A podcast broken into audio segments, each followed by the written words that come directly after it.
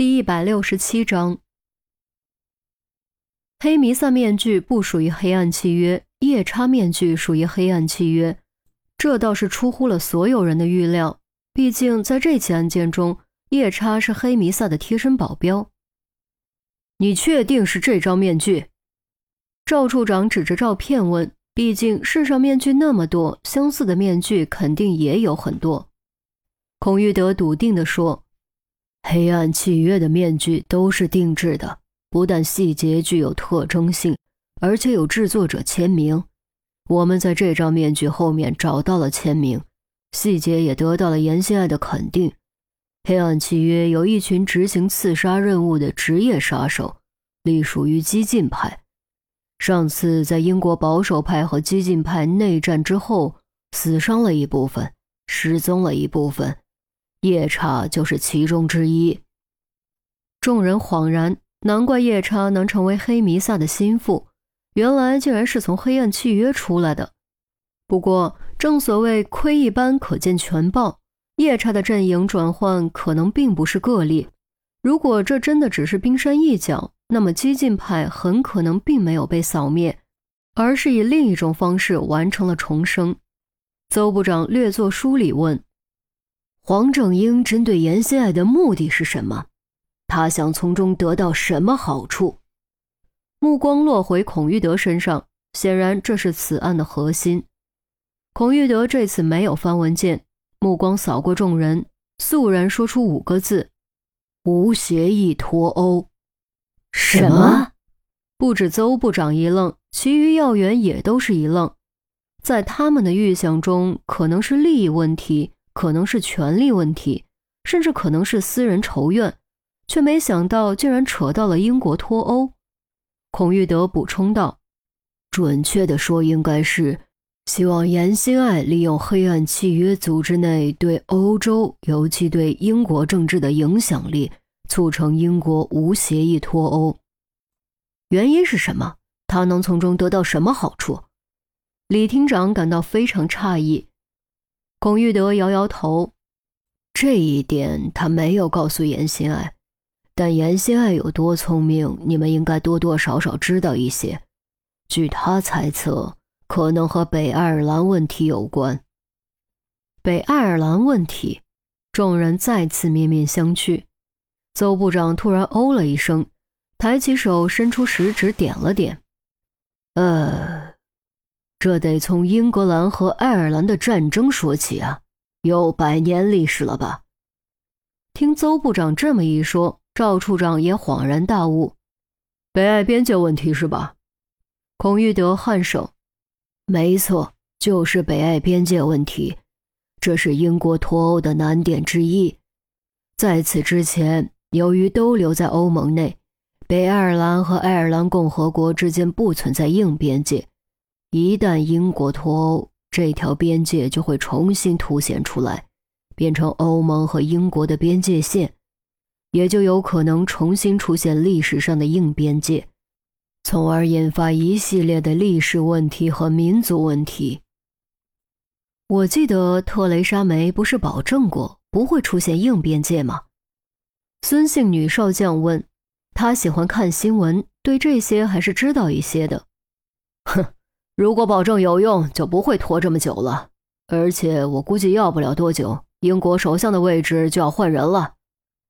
赵处长语气中多了几分讥诮。孔玉德接着说：“这个问题非常棘手。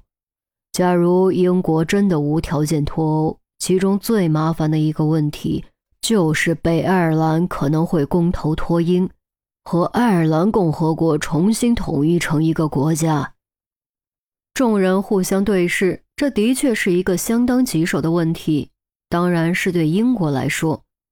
邹部长思考了一会儿，肃然道：“嗯，这不是我们的问题，我们最好不要插手。当初英国那件事之后，多国签订秘密协议，决定逐步根除黑暗契约这颗毒瘤。我们和严心爱达成交易，也是为了实现这一目标。”但现在，既然他的真实身份已经暴露，我觉得我们是时候把他撤回来了。我同意，李厅长表态：“有点可惜，毕竟他……”赵处长倒是有点举棋不定。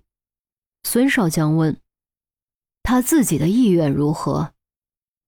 我征求了他的意见，他认为还不到时候。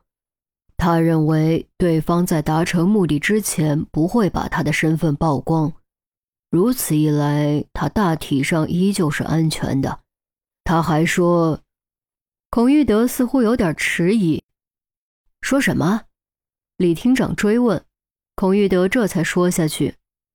他还说，任何情况下，他都有能力保护好自己，哪怕是最糟糕的情况。听闻此言，众人不禁面面相觑。好半晌，赵处长才挤出一抹古怪的笑容：“哼，还真是个自信的丫头，就怕她过分自信了。部长，您觉得呢？”孔玉德看向邹部长。邹部长是黑暗契约案件的总负责人，而他是直接执行人，究竟如何决策，还得邹部长定夺。邹部长这一次思考了足足五分钟，才终于做出决定。既然他如此自信，那就再给他一段时间。另外，告诉他，蝴蝶飞得再高，也有落下的一天。永远不要忘记自己的家在哪里。孔玉德颔首表示明白。既然邹部长都这么决定了，其余人自然没有什么意见。回头整理一份更详细的文档给我送过来。好了，散会吧。邹部长站起身，突然感叹了一句：“哎，这世上的纷争呢，什么时候才能消停？”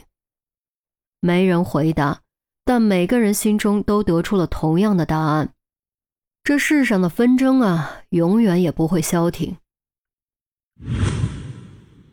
高尔夫别墅内。那边召开秘密会议的时候，这边的二次搜查工作也已经展开，人手没有上次那么多，但搜得更加仔细，几乎每一个角落都要过一遍。严峰正在搜二楼的一个房间，于西突然走进来并关上了门。怎么了？严峰表示疑惑。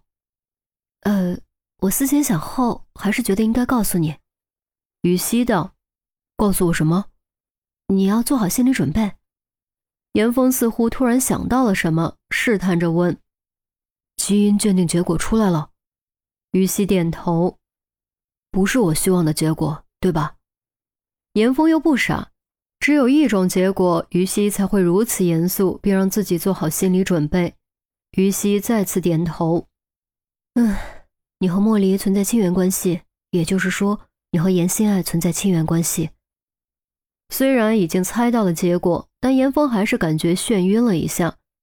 如果自己和严心爱存在亲缘关系，意味着什么？他是知道的，只是不愿意去想。现在可好，逃避已经失去意义，结果宛如一记重拳，狠狠砸在了他的脸上，让他再也无处可逃。